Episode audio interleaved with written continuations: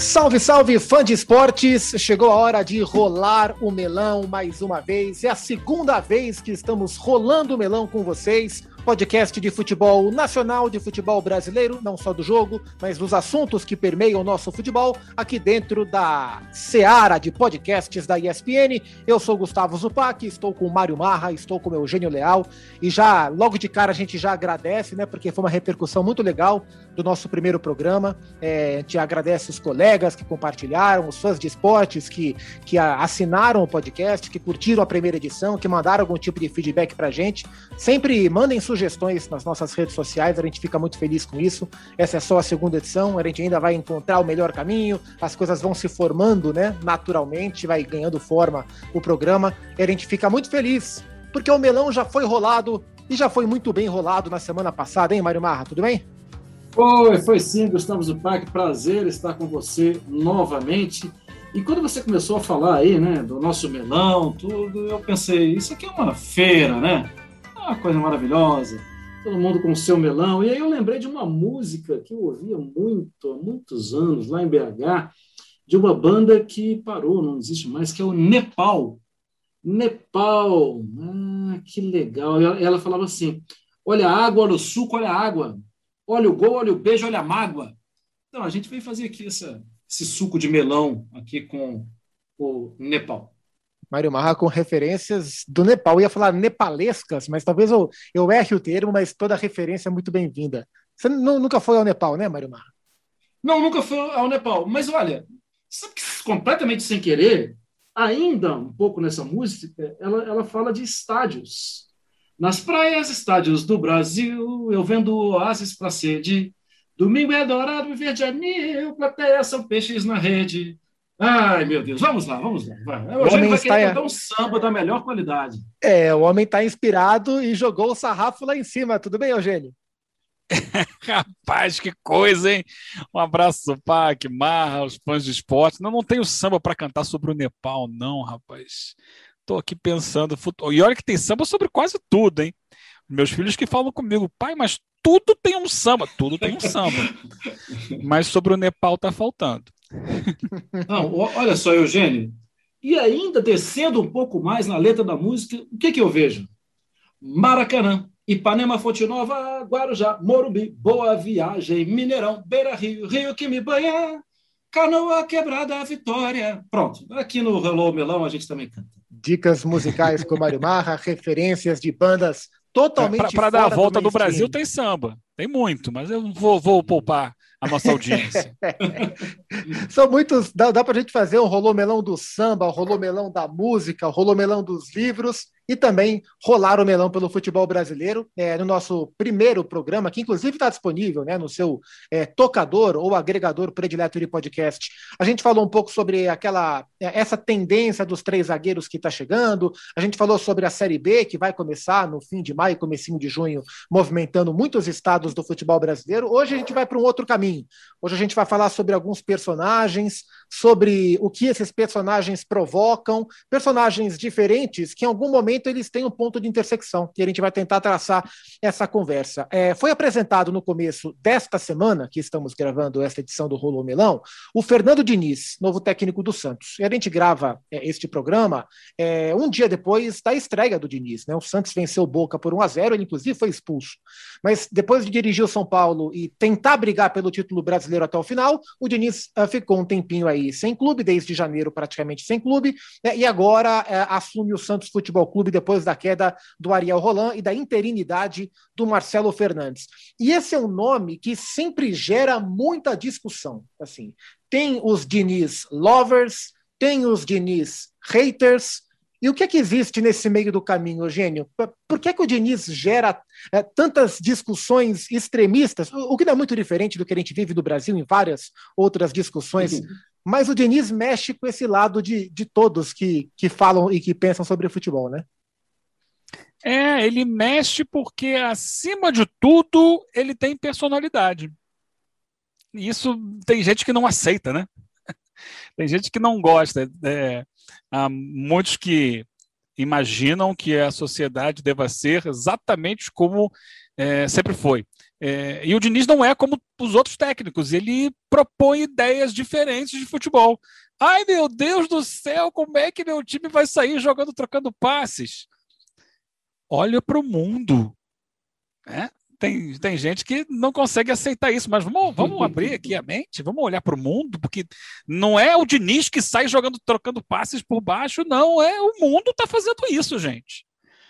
É, só que ele vem com isso, ele tem essa personalidade dele, ele tem essa audácia de propor coisas diferentes. E todo mundo que propõe coisas diferentes, por mais que o que ele propõe não seja tão diferente assim do que se faz no mundo inteiro, mas aqui no Brasil, ah, não pode, meu Deus, porque vai assumir esse risco e tal. E ele teve, ano passado, no momento que ele estava bem, que ele estava conseguindo se estabelecer, ele teve aquela rusga lá aquele problema com o Tietchan, isso é, fez com que quem já não gostava dele é, pudesse reclamar. Olha, tá vendo? Tá? Aí você começa a achar um monte de outros problemas. Né? Como é que pode tratar o jogador assim? Vou contar uma história. Eu já fui testemunha e vocês também devem ter sido. Rodando o Brasil, né, como repórter de rádio, né, a gente pega muitos estádios aí que não há muita distância assim do, do vestiário, então você consegue ouvir muitas coisas que são ditas no vestiário. As paredes têm ouvidos, né? Não, e nem parede, às vezes tem né, um, uma passagem de ar, um basculhante, alguma coisa, quem está ali do outro lado está ouvindo.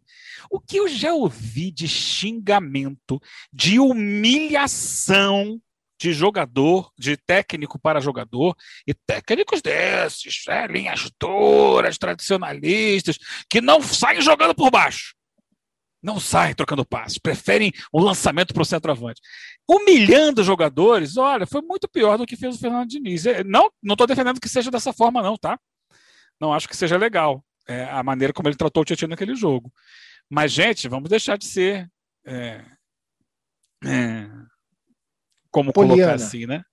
É, Poliana, no mundo do futebol, é, e quem já jogou uma pelada que seja, sabe que o, o nível de tratamento é diferente. É. é. E aí agora ele, ele chega no Santos é, e, e, gera toda essa, essa expectativa do que é que ele pode fazer. Eu tenho comigo que quando o Santos traça ali os seus pré-requisitos do que, que o Santos quer de um treinador, o Diniz ele preenche quase todos.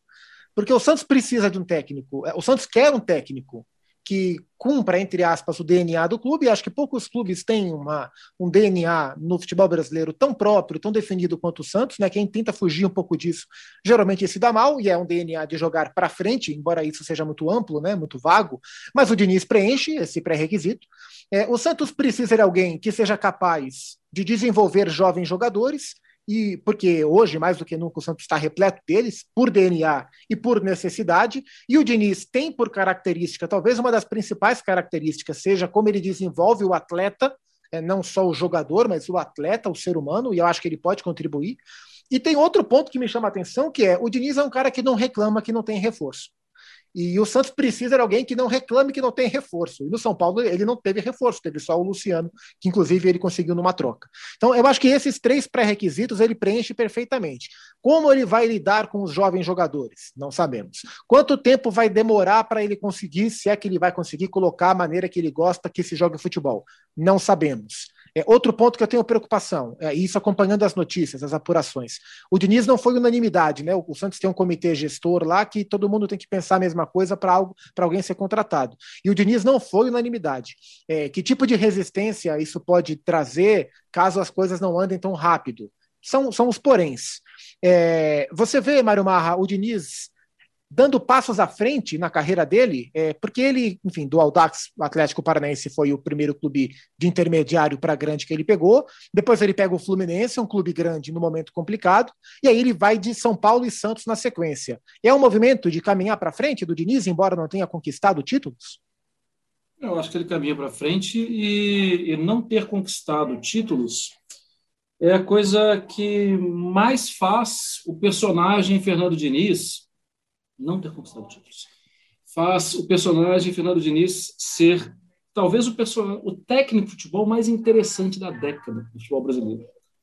É, porque outros conquistaram, outros têm trabalhos autorais, igualmente autorais, outros arrebentaram em um pequeno período. A gente está falando de um técnico que estreou na carreira como técnico ou que teve um pouco mais de projeção no trabalho do Aldax. Quantos anos de Aldax? Cinco Sim. anos. Sim. Cinco anos de Aldax. Para para pensar nisso.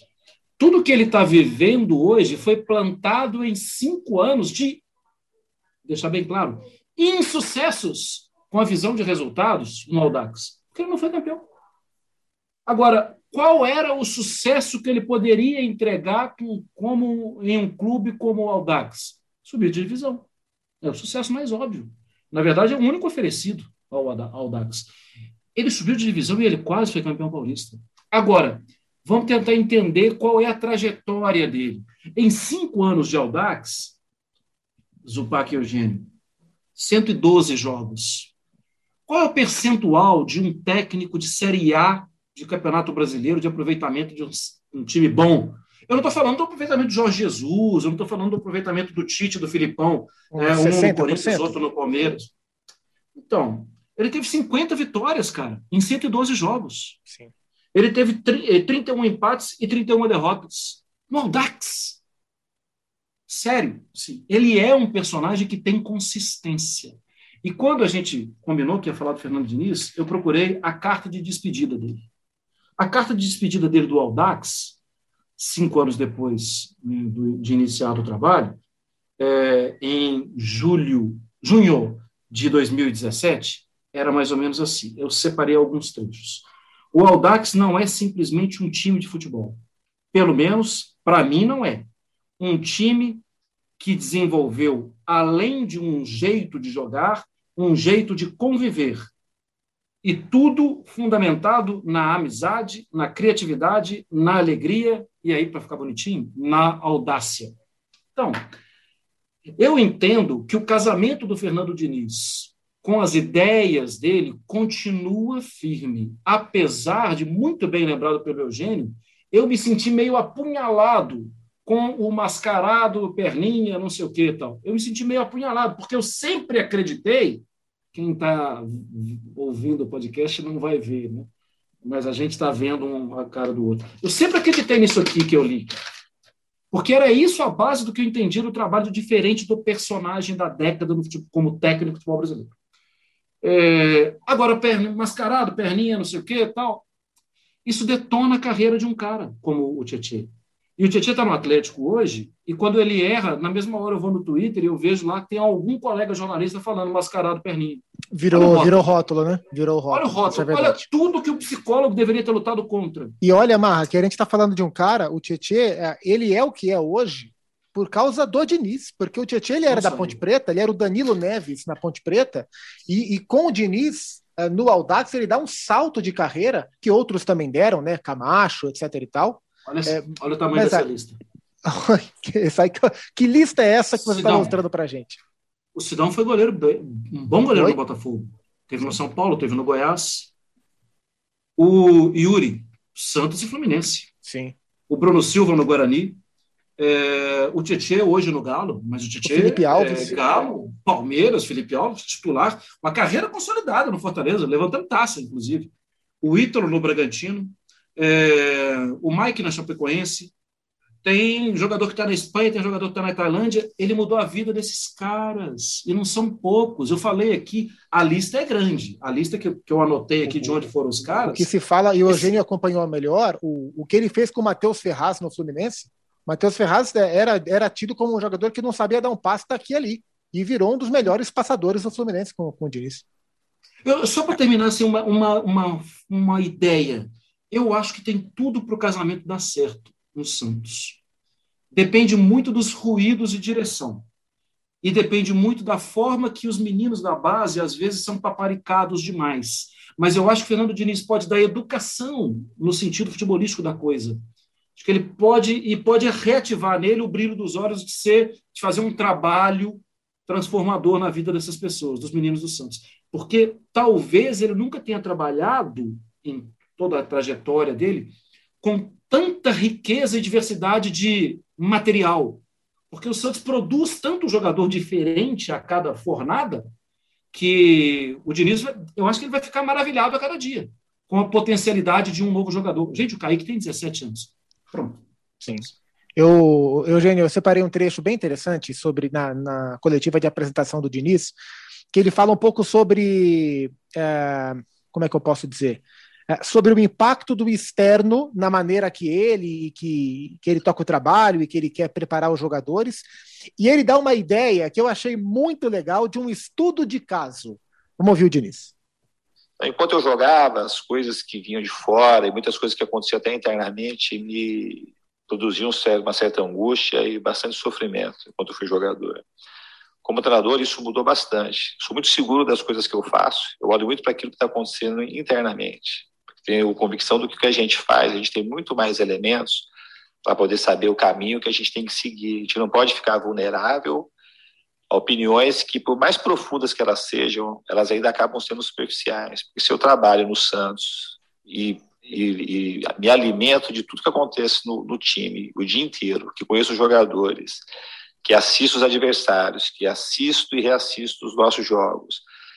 Eu não posso pegar uma opinião de quem está vendo um jogo, outro jogo de uma, uma maneira assim, ao passar, porque você vai vendo o jogo uma vez só, você perde o melhor da festa, você não consegue, ninguém consegue destrinchar um jogo assistindo e de uma maneira superficial.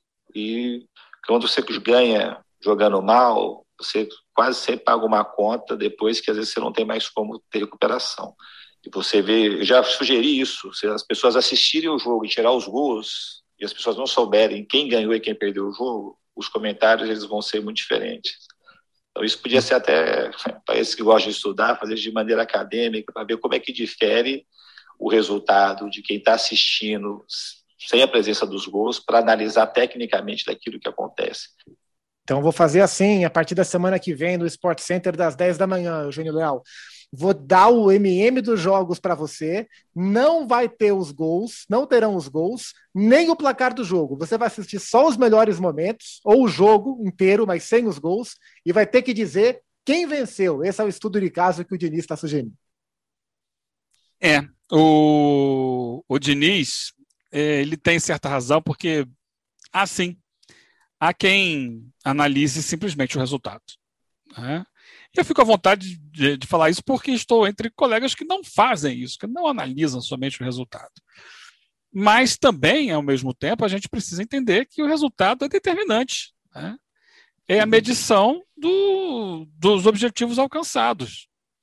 É, a gente brinca aqui que a estatística que vale no futebol é o, o placar. Não adianta ter posse de bola, ter troca de passes, ter não sei quantas finalizações. Né? A estatística que vale é o placar lá, score. Quanto foi? 1 a 0 né? Essa semana a gente viu o Palmeiras lá contra o Independente Del Vale e o Palmeiras se segurando na defesa, de vez em quando tentando sair no contra-ataque, mas o Del Valle com muito mais posse de bola. E quem ganhou o jogo foi o Palmeiras. Gente. Aí é uma, uma, o, o, futebol é muito complexo muito complexo, tem muitas variantes acerca do jogo a serem levadas em consideração. E, e em função disso, né, é, é, difícil de se analisar. Não é simples, não. Tem que pesar tudo que está envolvido ali no, no jogo para tentar entender o que aconteceu. É, e concordo com o Diniz que muita gente não tem, não, não procura, não quer saber, é, não, não procura, é, muitos não conseguem entender o desenvolvimento de uma partida de futebol.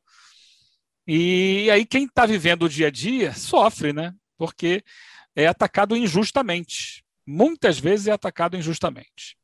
Agora, eu queria voltar na, na questão anterior né, que o Marra colocou, porque, vamos lá, não vamos fugir do, de uma citação de samba, né? Tem um samba enredo, e eu sou do samba enredo, tá? Mais do que do samba de roda, etc. Tem um samba enredo da São Clemente, que é uma escola muito crítica, é a minha escola do coração, que de forma assim até cética, é, tem um verso que diz o seguinte: aqui tudo foi tramado para virar esculhambação. É, e quando a gente fica pensando assim, será que vai dar certo? Mas, cara, tudo foi tramado para dar errado, cara. Porque veja bem, o Diniz ele assume o time um dia depois de torcedores do próprio time terem apedrejado o ônibus da equipe que tinha acabado de ganhar o jogo que livrou o Santos do rebaixamento. Vê que esculhambação. É, o time ganhou o jogo. E depois do jogo que o time ganhou, o ônibus foi apedrejado. Dá certo isso? Porque o técnico anterior foi embora porque estouraram o rojão na casa dele. Aqui tudo foi tramado para virar esculhambação. Então a gente não pode ficar medindo assim, pensando se vai dar certo o trabalho do Diniz, imaginando apenas que é o trabalho dele em campo com os jogadores. Não é. é. Tem muitos outros problemas que cercam os times de futebol no Brasil, não só o Santos, né? e que interferem no dia a dia do trabalho. Né? Então, essa torcida. O Diniz no São Paulo. o ônibus do São Paulo foi apedrejado ao caminho de um jogo o time disputando o título brasileiro. Então, aqui tudo foi tramado para virar esculhambação. E ele tem que saber muito mais do que ser técnico. Ele tem que saber se virar no meio do caos. Que não é, que já é dentro de um vestiário. Você imagina, para um treinador, é, lidar com 30, 40 jogadores, com o, ego de 30, 40 jogadores, com as expectativas de todos eles, né? Sendo que você tem ali 11 titulares, esses caras são seus amigos, os caras que estão no banco torcem um pouco o nariz, mas te aturam, e os que não são relacionados te odeiam.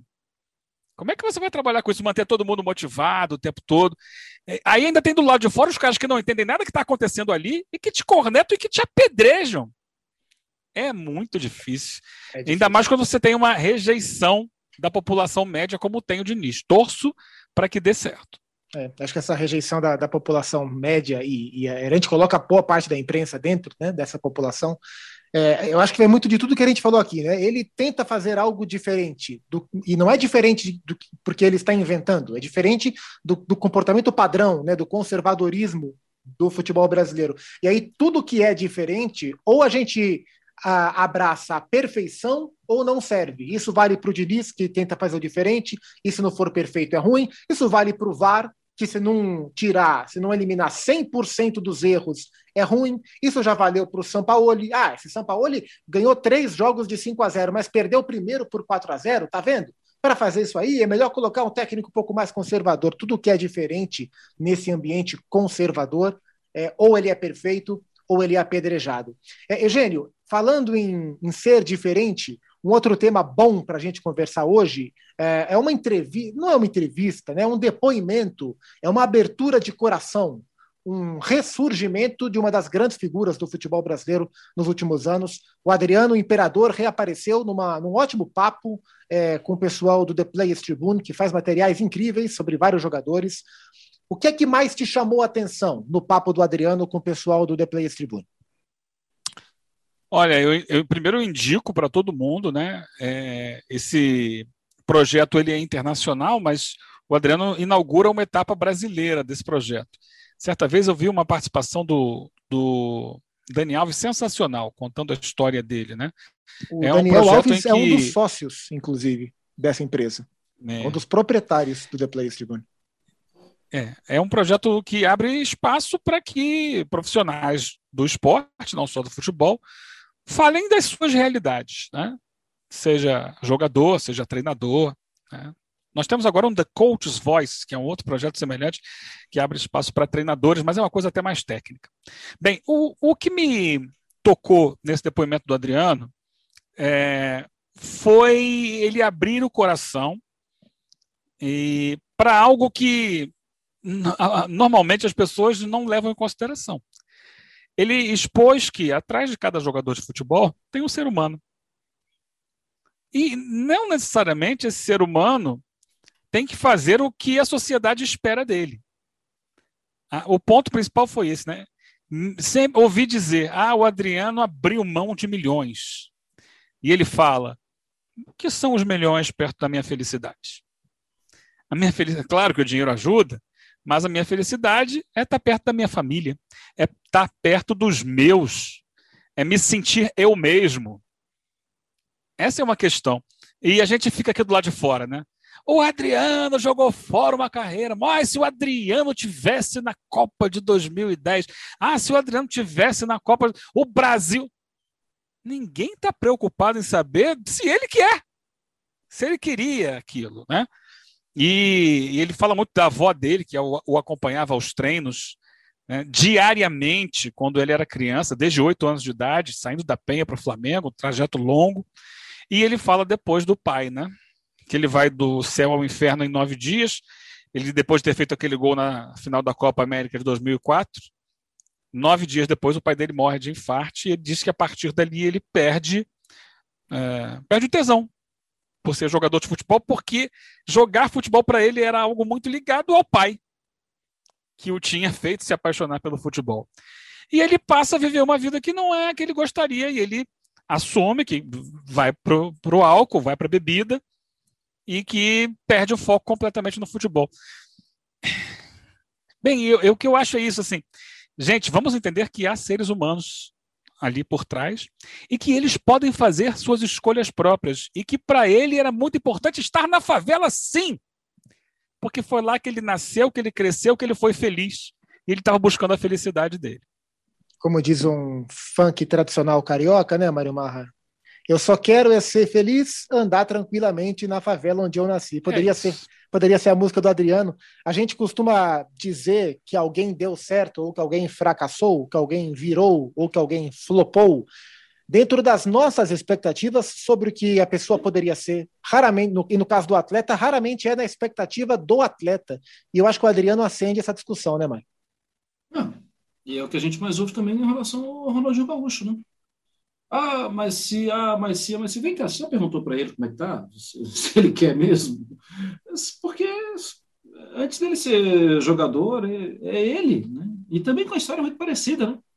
Também muito parecida de perder o pai muito cedo, de, não tão cedo, o Adriano perdeu mais tarde, né? Mas já, já com uma carreira.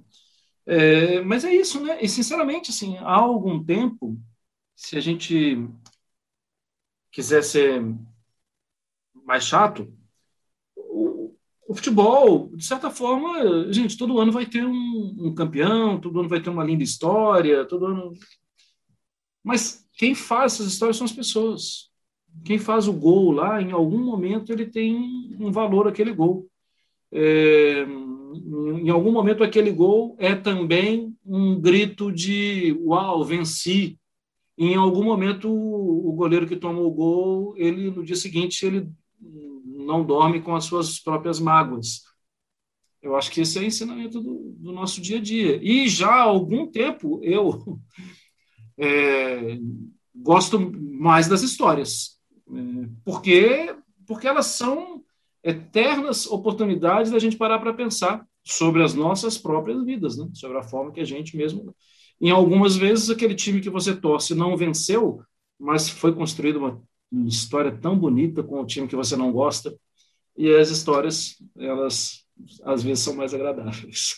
É, acho que a gente entrou numa espiral, né? Porque a gente teve uma, uma sequência de Romário, Ronaldo, Rivaldo, é, de que se o, o craque da vez, o craque da moda, não atingir esse patamar, esse Olimpo, a gente diz que esse cara fracassou. E o Adriano teve o seu momento de auge, comparado ao Ronaldo, que foi um momento de auge espetacular, assim, no nível altíssimo. O que a gente vê hoje o Haaland fazer, eu vi o Adriano fazer até mais, em, em termos de qualidade.